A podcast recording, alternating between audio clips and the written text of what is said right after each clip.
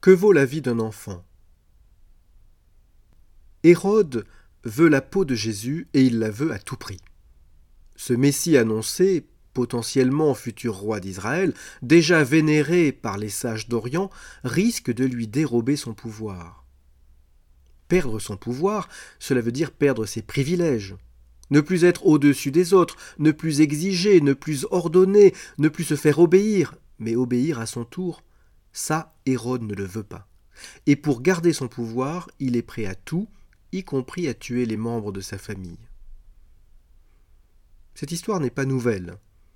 Ici encore, Matthieu construit un parallèle avec l'Ancien Testament. En effet, au tout début du livre de l'Exode, Pharaon veut faire mourir tous les enfants mâles des esclaves hébreux, qui deviennent trop nombreux et qui menacent son pouvoir. Or, on connaît l'histoire, Moïse réchappera de ce massacre.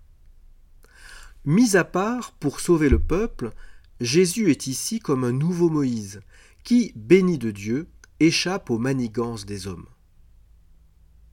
Hérode, quant à lui, fait table rase pour éradiquer la menace. La vie n'a pas de prix à ses yeux, ou plutôt la vie des autres ne vaut rien comparé à ses petits privilèges.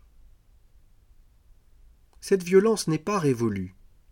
Aujourd'hui encore, beaucoup de mères à travers le monde pleurent leurs enfants et ne veulent pas être consolés car ils ne sont plus.